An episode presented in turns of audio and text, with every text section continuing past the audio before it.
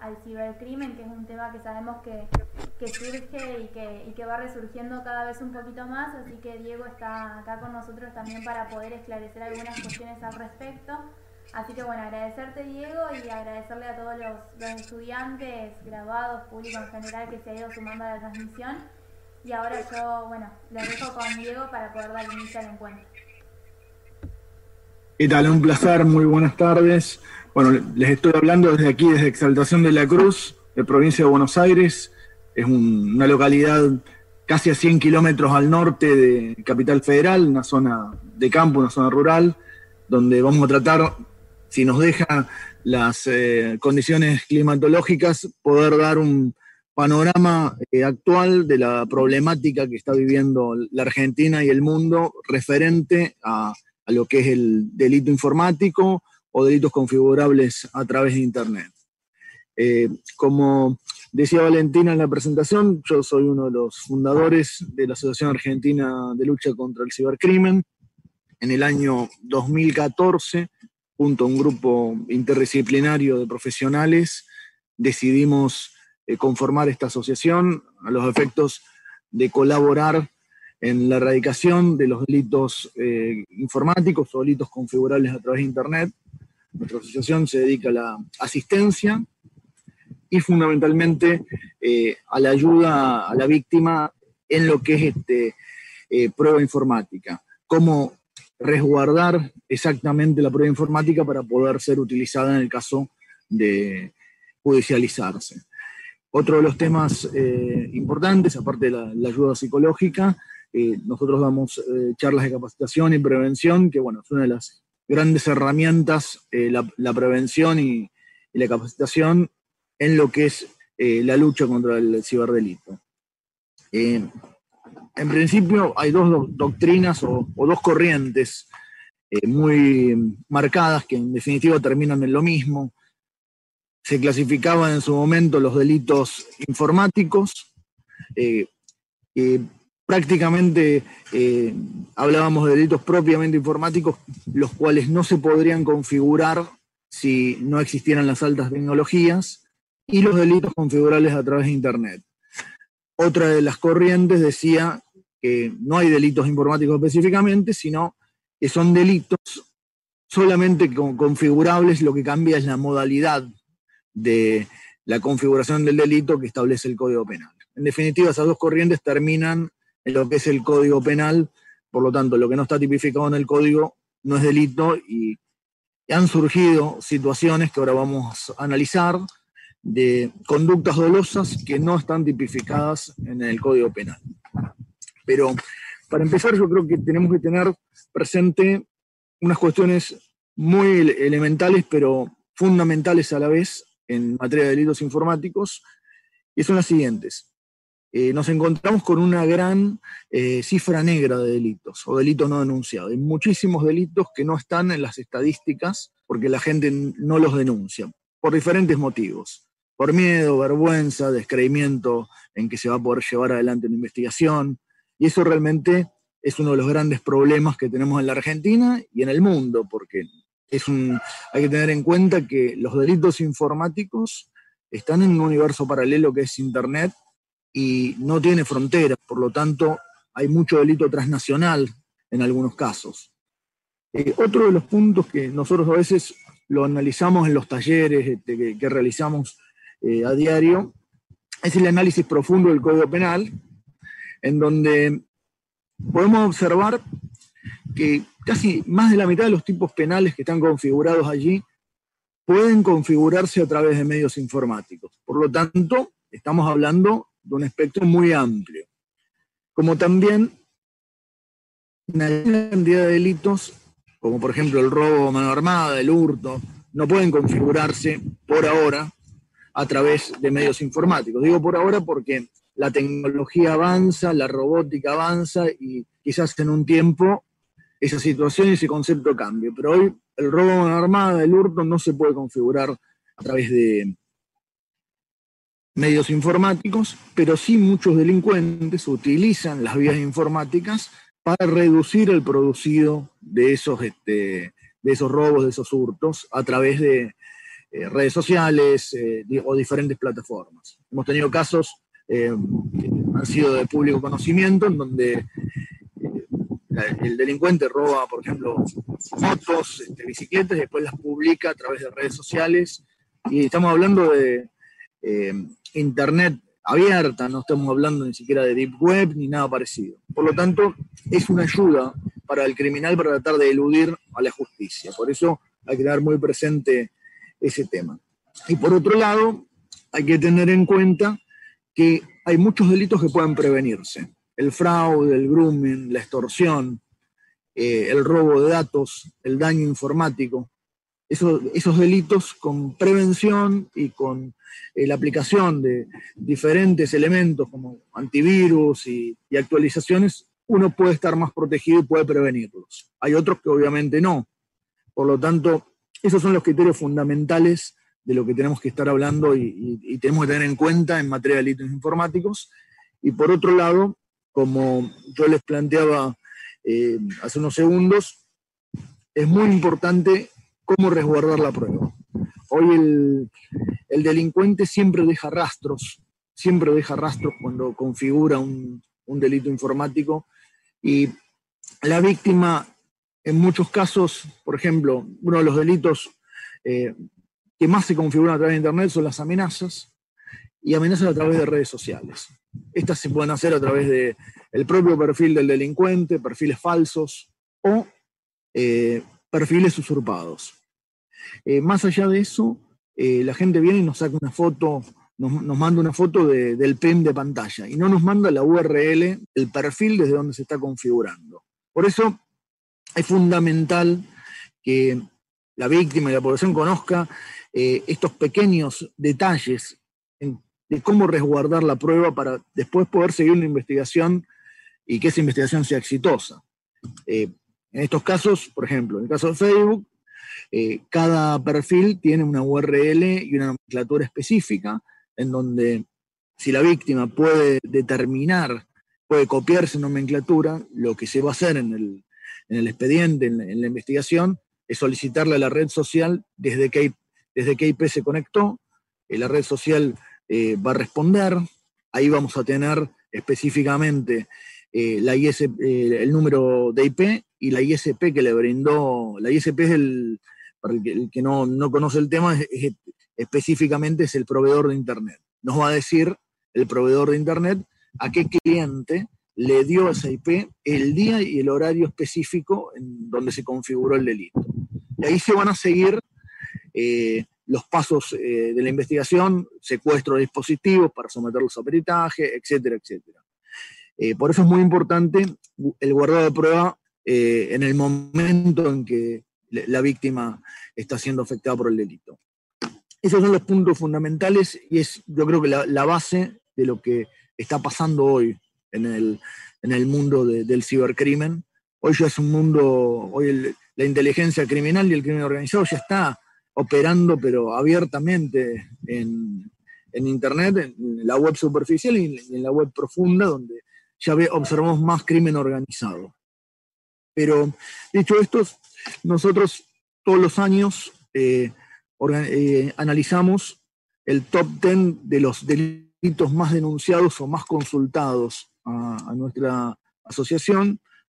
Eh, muchos coinciden con los números oficiales y otros no, porque dentro de este top 10, como ahora vamos a ver, hay, mm, conductas dolosas que no están tipificadas en el código, o sea, que generan daño a la población, pero que no son delitos.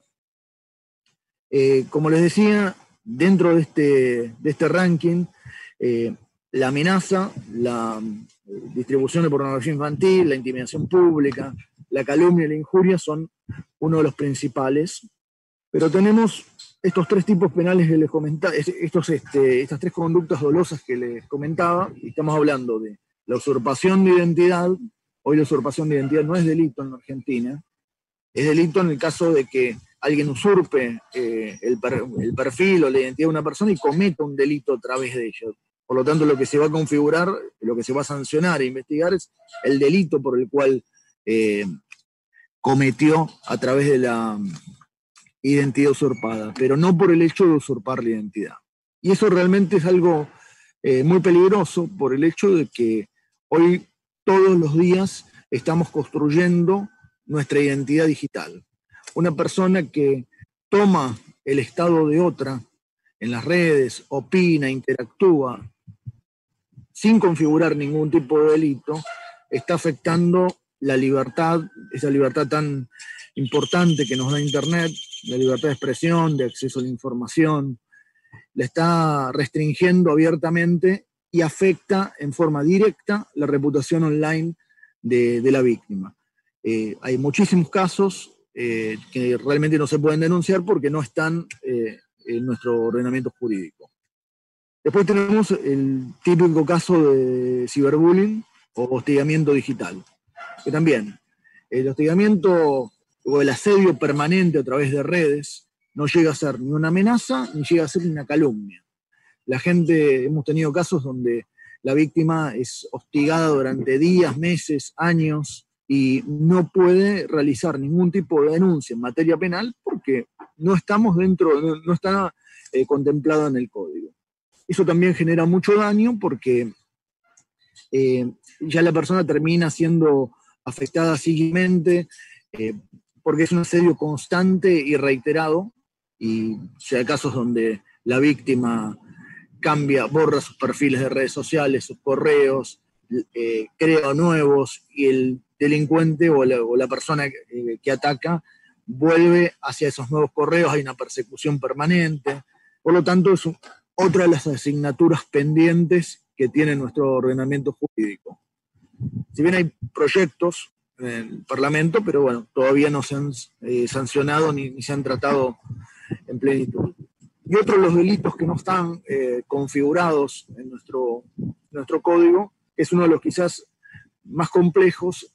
Eh, me estoy refiriendo a la publicación ilegítima de imágenes íntimas, eh, mal llamado, vulgarmente llamado por no venganza, en donde ahí sí genera un daño permanente, porque tenemos que tener en cuenta que lo que se publica en Internet técnicamente es imposible de borrar, es imposible de eliminar por completo, por el simple hecho que tiene acceso a ese material millones de personas y aunque sea una solo, baja ese material, ya lo tiene y lo puede volver a subir en cualquier momento. Por lo tanto, no hay una certeza de que lo que se sube a Internet pueda eliminarse por completo. Y en estos casos realmente de publicación ilegítima generan daño en niños, adolescentes, eh, personas eh, mayores, no hay, un, eh, no hay una tabulación de, víctimas.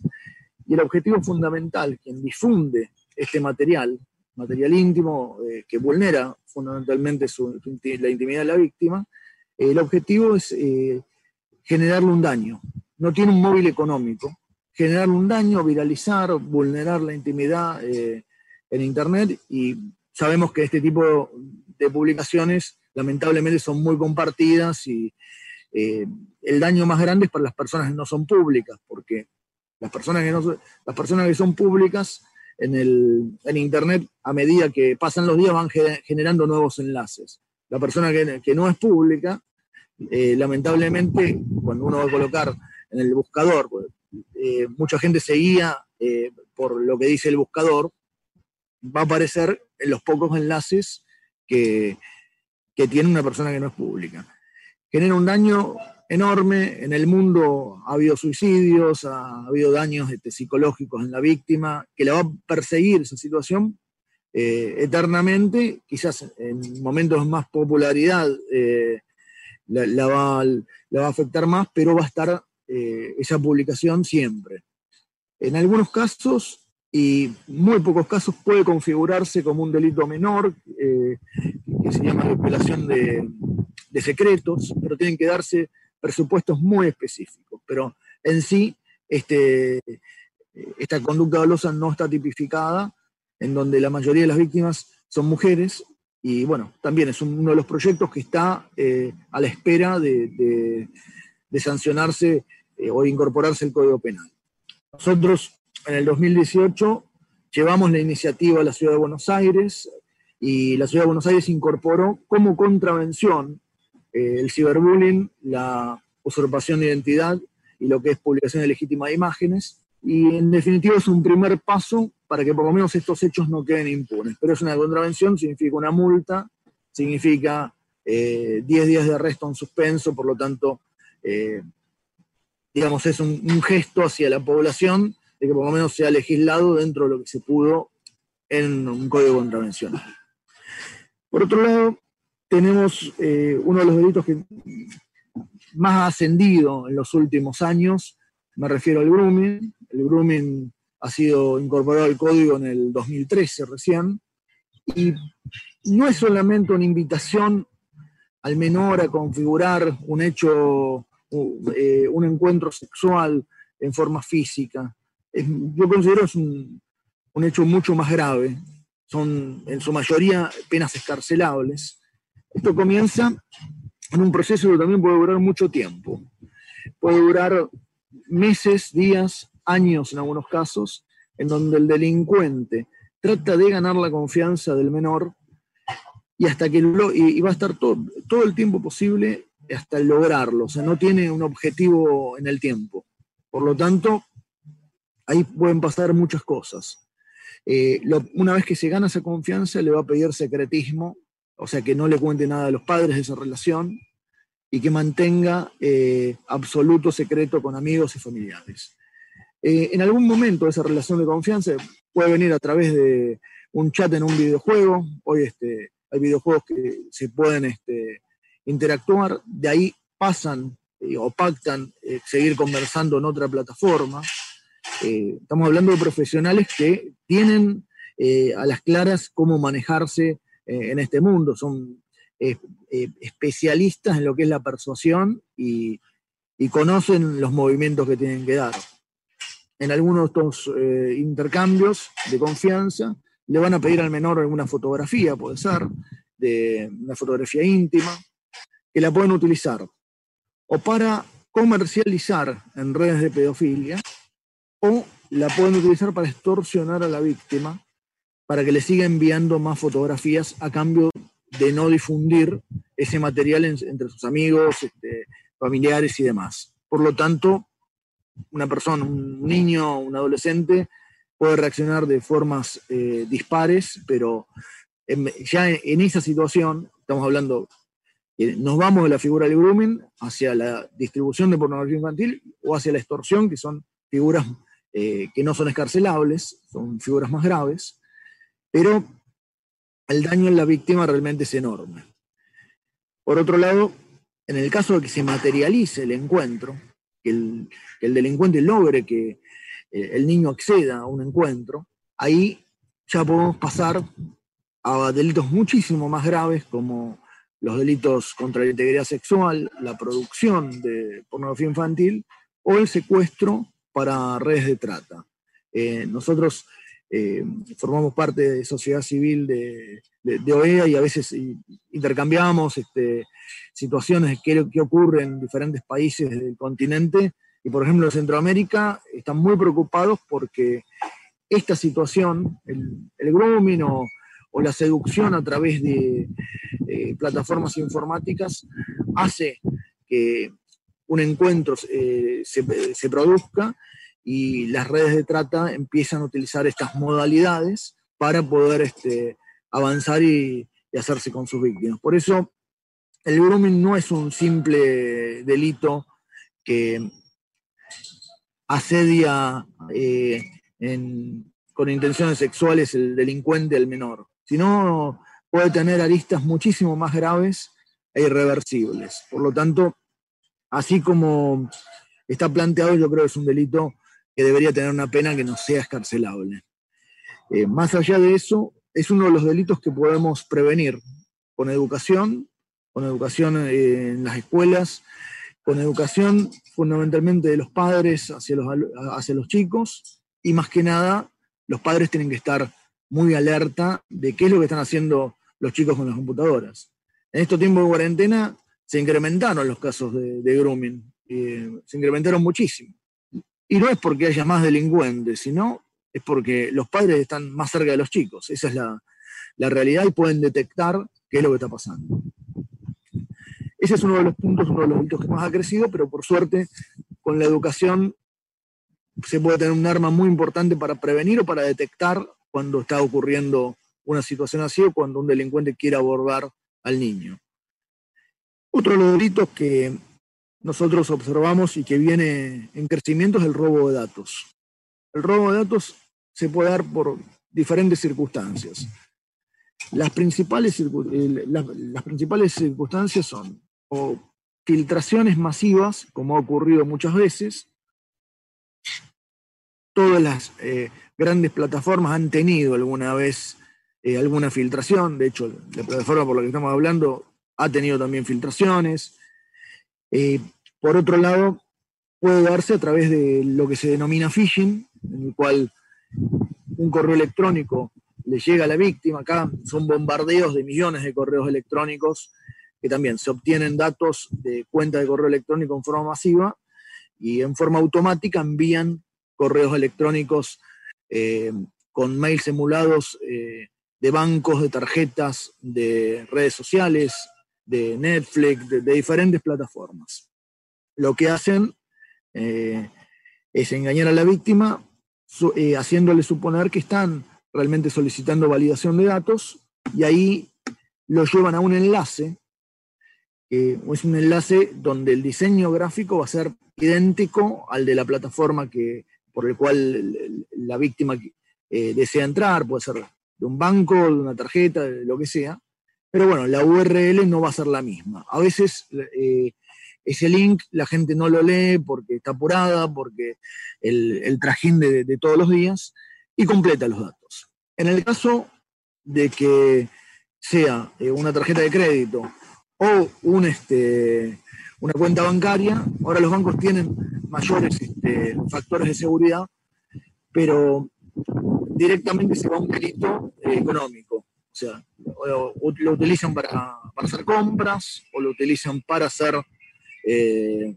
transferencias, pero directamente la finalidad es la finalidad económica directa y la víctima se da cuenta cuando le aparecen cargos y demás. Eso también puede prevenirse porque uno puede ver cuando le llega un correo eh, si está embebido o no está embebido, cliqueando en el botón derecho del mouse o del correo o viendo el código fuente. Pero el principio general es que las compañías no piden validación si uno no la solicitó. Por lo tanto, eh, el consejo más este, sano es que si uno quiere cambiar una clave, tiene que entrar al portal directamente. Por lo tanto, eh, ese delito también puede prevenirse. Eh, como vimos, lo que es el robo de datos puede servir para el fraude, que el fraude es uno de los, uno de los delitos también que más ha crecido. Y uno de los tipos de fraude es el, fraude a través de tarjetas de crédito o, robo de datos bancarios, como les contaba recién, pero también se da otro fraude que en ambos casos forma parte de lo que decíamos al principio de la cifra negra del delito, porque son compras eh, muy pequeñas a través de Internet, eh, productos muy económicos en los cuales eh, el producto no llega nunca, y eso se da todos los días. Por lo tanto, un producto sale 500 pesos, primero hay que intimar el cumplimiento si el producto no llega. Y intimar el cumplimiento significa quizás tres o cuatro o cinco veces más eh, el costo para poder intimar a, al supuesto, a la supuesta contraparte del contrato telemático. Todo contrato que se hace a través de Internet es un contrato telemático. Y realmente eh, la víctima que dice, ya esto lo doy por perdido, no voy a, poner cuatro o cinco veces más este para, para ver si puedo recuperar lo poco que puse. Entonces, son delitos que a nosotros nos consultan a ver qué se puede hacer, pero en definitiva no terminan radicando la denuncia porque le es antieconómico. Y forma parte, y esta situación, al no hacer la denuncia, alimenta a redes locales y a redes internacionales que hacen fortuna con este tipo de, situación. Por lo tanto, eh, también puede prevenirse porque eh, hay portales serios, portales que dan seguridad y quizás eh, uno puede ver y analizar en dónde está comprando, más allá de que el delito se configure o no. El otro, el otro tipo de situación que, viene también del robo de datos es la última tipología que ha crecido, pero a pasos agigantados en los últimos cuatro años, y me refiero a lo que es extorsión online. La extorsión online eh, la vemos eh, desde cuatro dimensiones. Hay cuatro tipos eh, principales de extorsión online, la mayoría de la población la ha sufrido alguna vez o la ha sufrido algún intento. Acá estamos hablando del conocido ransomware, por el cual un archivo malicioso llega a través de un correo electrónico, alguien comete el error de descargarlo y, se, encripta automáticamente la computadora. Eh, eh, al poco tiempo le va a estar llegando un mail diciendo que se encriptó su computadora y que si no le deposita una cantidad de dinero, o bitcoins en este caso, no le van a devolver el acceso o no le van a dar el, software que va a desencriptar eh, la computadora. Esto generalmente las, las víctimas en su mayoría son empresas que tienen datos realmente sensibles. Algunos pagan, otros deciden no pagar porque tienen un backup y eh, formatean la computadora y muy pocos hacen la denuncia. Por lo tanto, también tenemos eh, de aquí, de, extorsión, de, este tipo de extorsión, eh, delitos que no están denunciados, que no forman parte de la estadística. Después hay una segunda metodología de extorsión, que es la extorsión a través de inteligencia artificial. Aquí el delincuente no tiene información, no tiene nada, solamente envía un mail con algún dato de la víctima, que lo puede extraer de, cualquier registro público, de redes sociales y demás, le dice que son un grupo de especialistas en informática y diseño y que si no le dan una cantidad de Bitcoin también, van a colocar su rostro en eh, escenas realmente muy comprometidas, que ellos tienen la tecnología para hacerlo y que van a difundir esas escenas. Generan el miedo para que también le, paguen este, esa cantidad de bitcoins, que es la moneda en su mayoría que se manejan eh, los delincuentes en el caso de extorsión. Eh, mucha gente descree inmediatamente de este tipo de situaciones y, no, avanza. Otros, este, quizás muy pocos han pagado, pero también no estamos eh, observando denuncias efectivas con respecto a esto en forma masiva. ¿no? Eh, esa inteligencia artificial existe, pero es muy compleja y costosa y no se, no se da para estos casos. O sea, nunca se materializa este tipo de situación. A diferencia del ransomware, que sí, este, el, dispositivo, la computadora es encriptada efectivamente y, bueno, la gente tiene que decidir qué es lo que hacer. La tercera metodología eh, de los delincuentes en, materia de extorsión se vio muchísimo, pero muchísimo, 2018-2019, que es la denominada sextorsión. La sextorsión eh, Generalmente se puede dar a través de individuos este, particulares, pero lo que observamos en los últimos eh, dos años, que en su gran mayoría pertenecen a redes criminales internacionales, en las cuales eh, el modo operandi de, la, de, extorsión más típica, eh, una mujer acá, el gran mayor, más del 90% de víctimas son hombres, una mujer seduce a un hombre a través de medios informáticos, plataformas, de redes sociales, eh, quizás le ofrece pasar a una plataforma más privada, como puede ser WhatsApp o, alguna otra de interconexión, para poder este, hacer videoconferencia, y le ofrece hacer lo que se denomina eh, el sexting. Una vez que terminan eh, ese proceso de sexting, que realmente lo hacen, le llega un mail con el parte de ese video, porque no se percata la víctima que está siendo filmado, que estaba siendo fotografiado, y le dice, bueno, me tenés que depositar 500 euros en una cuenta eh, en Costa de Marfil a través de estas eh, compañías que envían dinero al extranjero. En su gran mayoría, el destino es Costa de Marfil. La víctima llama desesperada porque también la amenazan con distribuir ese video a, a sus amigos, a sus colegas, a, todos los contactos. Bueno, mucha gente llama desesperada por vergüenza, este, no quiere hacer la denuncia por miedo. Eh, algunos pagan, otros ignoran y muy pocos hacen la denuncia. Pero también genera un, daño muy, muy grande. Eh, estas redes internacionales, como las que les contaba en lo que es robo de datos u otro tipo de, extorsiones, eh, aunque sea la tasa ínfima, el 0,001, eh, son cifras millonarias, pues no lo hacen solo en Argentina, lo hacen en todo el mundo y lo hacen en forma eh, permanente. Y hay jurisdicciones, acá estamos hablando del inicio del delito, es en, extraña jurisdicción, que a veces no colaboran lo necesario, como lo establece la Convención de Budapest, que es una convención sobre ciberdelincuencia en el año 2000, donde alienta a todos los países a colaborar en materia de prueba informática. Y por último, en lo que es extorsión online, tenemos uno de los casos que ha sido los más resonantes en, la cuarentena, que si bien veníamos viendo el año pasado, en, la cuarentena explotó este tema, que son los mails, eh, la extorsión a través de mails. La víctima recibe un mail una clave de su red social, su red social. Eh, esas son claves generalmente antiguas, de 4, 5 o 3 años de antigüedad. Eh, lo primero que hace la víctima se bloquea, ingresa a ver qué dice. El envío, cuando eh, la persona ingresa, el delincuente puede observar que ese correo ha sido abierto y ha sido cliqueado. Y en el correo electrónico lo que le va a aparecer, bueno, es una extorsión, le dice, sabemos muchos datos eh, de usted, eh, podemos acceder a sus cuentas, navegar, podemos hacerlo quedar muy mal, entre otras eh, modalidades de extorsión. Y ahí, ¿qué es lo que hace la gente? a veces ignora, porque también le piden Bitcoin para no seguir con esta situación. a veces lo ignora, a veces este, le ha pasado a muchísima gente, tanto en la Argentina como en el mundo. En España ha ocurrido hace pocos meses también, en Estados Unidos.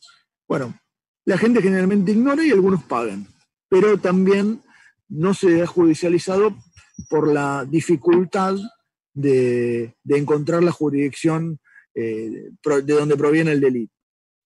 Por lo tanto, estas herramientas, eh, estos elementos de, de extorsión online, también eh, se puede prevenir lo que es el daño mayor. Si no se le da eh, la herramienta al delincuente para extorsionar, no el delincuente no lo va a poder hacer. O sea, si en el ransomware ese archivo malicioso no se descarga, el delincuente no va a tener herramientas para hacerlo. En lo que es inteligencia artificial no tiene nada.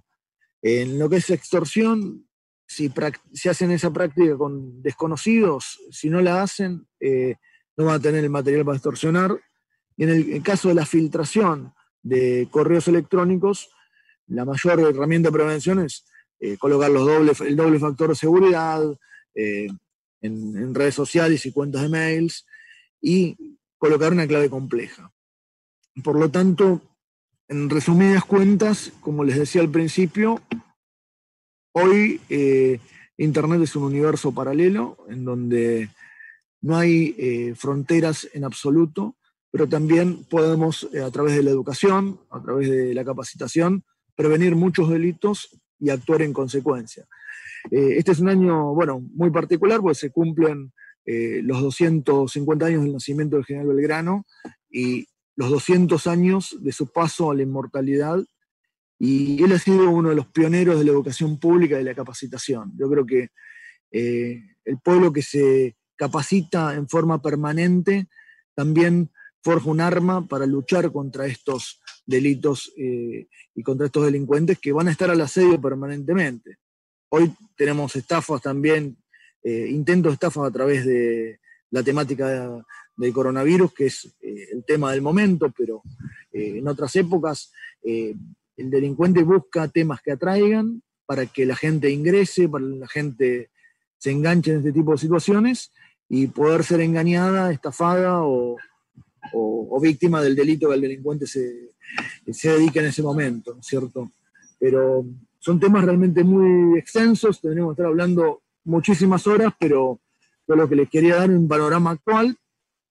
Creo que todavía hay asignaturas pendientes en materia jurídica, pero la prevención es la mejor arma para poder eh, ganar la batalla al ciberdelincuente.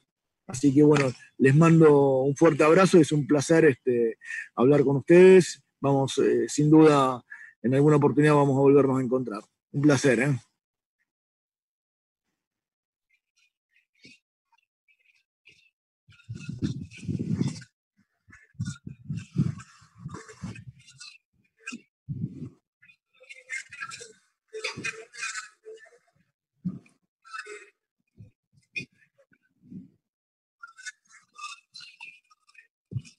Sí, cómo no. ¿Cómo no?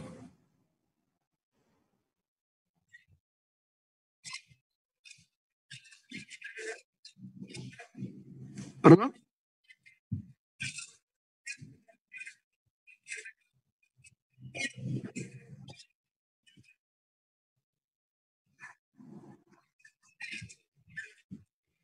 Bueno, ese es el delito de intimidación pública eh, que tiene que ser denunciado porque realmente lo que genera, eh, el objetivo, si eso no es verdad, eh, el objetivo es generar miedo en la población.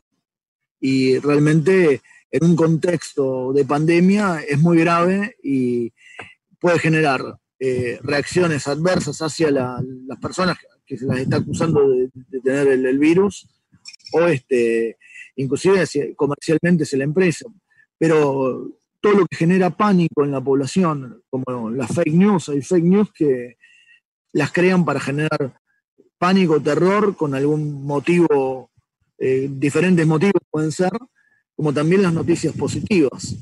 Eh, hay diferentes motivos, pero si se acusa de que una empresa o una persona eh, tiene o han contraído el virus y no es así, eh, realmente es una cuestión muy grave y, las víctimas deberían tomar eh, acciones para poder esclarecer a ver quién ha difundido esa noticia falsa.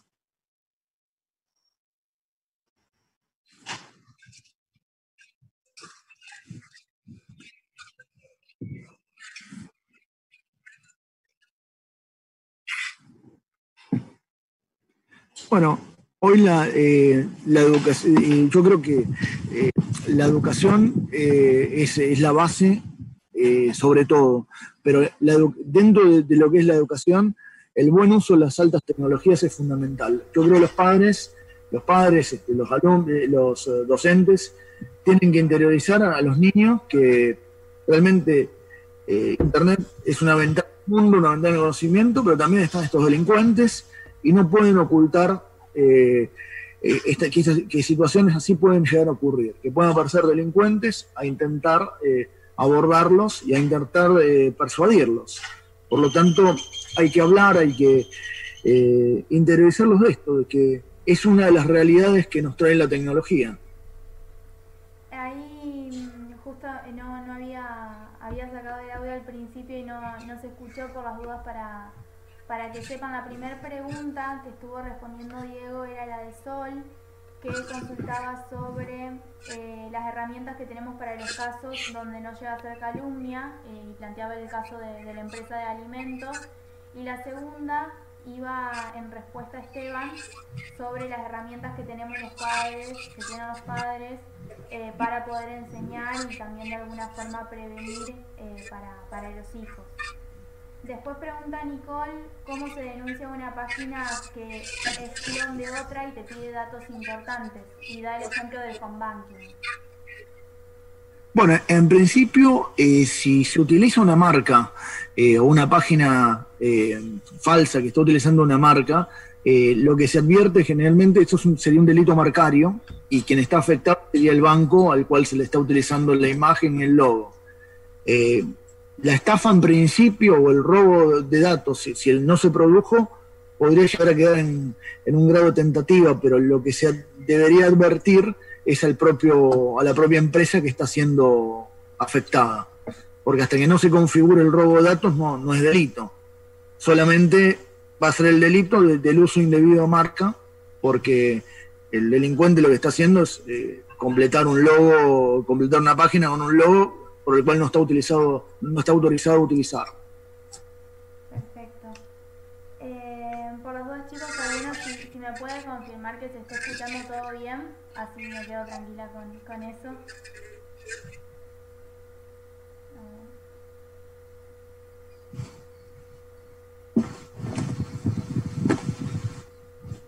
Ahí está, bárbaro, buenísimo, gracias chicos. Eh, después preguntaban había un par más. Eh, ¿Cómo se obtiene la, dirección URL? Preguntan cómo extraerla y ponerla a disposición de una autoridad judicial para una mejor investigación. Y preguntan si, si no pasa nada y si sirve igual el hecho de copiarla como figura, digamos, en la página de internet o a mano alzada. Sí, sí, eh, la copia es exactamente lo mismo, tiene que copiar todos los caracteres. Cuando, por ejemplo, una persona es amenazada a través de una red social, lo va a hacer a través de un, de un nick o de un perfil. Uno cliquea en el perfil y arriba le va a aparecer eh, la nomenclatura de la red social le, le asignó ese perfil. Y eso es lo que va a servir para eh, iniciar toda la ruta de investigación que, si bien cuando uno la relata parece larga, eh, a veces esto parece que son muchos pasos, a veces depende de, la situación, puede ser muy rápida la obtención de la geolocalización del delincuente.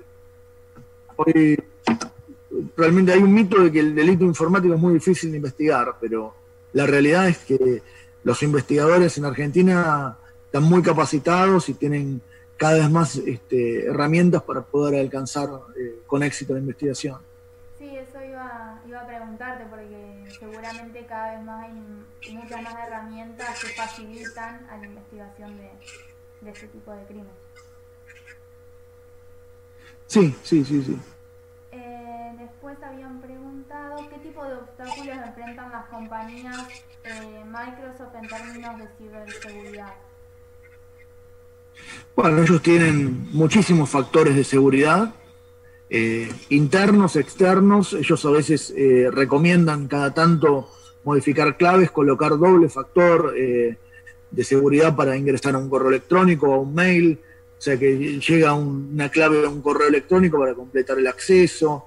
Y después tienen medidas internas para evitar filtraciones como las han tenido en el pasado. ¿no? Cada vez se van perfeccionando más para estas situaciones no ocurran. Ahí también justo estaban preguntando por, eh, por el tema de Zoom, que ha habido varias noticias al respecto, eh, si, es una herramienta confiable, teniendo en cuenta también que se usa en, en diferentes instituciones educativas eh, casi todos los estudiantes de las universidades y de las diferentes unidades académicas lo están implementando. ¿El, el Zoom? Sí. ¿Esta plataforma? Eh, sí, es una, es una plataforma segura. Eh, lo que ha sufrido es una filtración de datos en el pasado y, eso ha sido lamentablemente lo que ha tomado Estado público, pero si no se comparten las claves de las reuniones, si son reuniones eh, privadas donde no le da la posibilidad de participar a terceros o desconocidos o, intervenir, son seguras, son seguras. Igualmente, en, lo que es informática, eh, la seguridad no, no existe, porque eh, también avanzan las plataformas, avanza el, cibercriminal tratando de, romper las estructuras. Sí. Em, ahí no sé si algunos chicos tienen alguna otra duda para hacer, creo que no quedó ninguna suelta, si no me, me la señalan. Eh, y si no pueden, pueden ir haciéndola ahora. A. Bueno, yo lo dejo abierto por las dudas por si llega a surgir alguna otra cuestión. Pero bueno, mientras tanto vamos, eh, vamos a ir eh, cerrando el, el encuentro. Eh, agradecerte, Diego, por, por, la plena predisposición eh, desde el principio para poder realizar este curso. La verdad que para nosotros por ahí es un poco, un poco complicado al principio tratar de adaptarnos todo lo que lo hacíamos de manera presencial, adaptarlo toda la modalidad virtual, pero realmente es súper importante seguir haciendo este tipo de espacios y más que nada tratando este tema particular que por ahí nos preocupa a todos porque salen noticias todo el tiempo, diferentes, diferentes novedades respecto al cibercrimen. Y por ahí hay muchas cosas que terminan haciendo un poco de ruido, me parece que acá se, se pudieron esclarecer un poquito mejor, así que agradecerte por, por, la predisposición y además a todos los estudiantes y a todos el eh, público en general que se ha ido sumando a la transmisión, agradecerles por participar de la actividad y bueno, esperamos volver a encontrarnos también en, la presencialidad en nuestra casa de estudios cuando, cuando se nos permita, así que agradecerte Diego y esperemos estemos reuniéndonos nuevamente en nuestra facultad para otro encuentro en otra oportunidad. Por supuesto, sí, desde ya muchas gracias a ustedes y bueno, cuando pase toda esta situación adversa que, se está viviendo en la, Argentina y en el mundo, vamos a volver a correr este, las provincias y sin duda vamos a ir a, a la facultad. Un placer, ¿eh?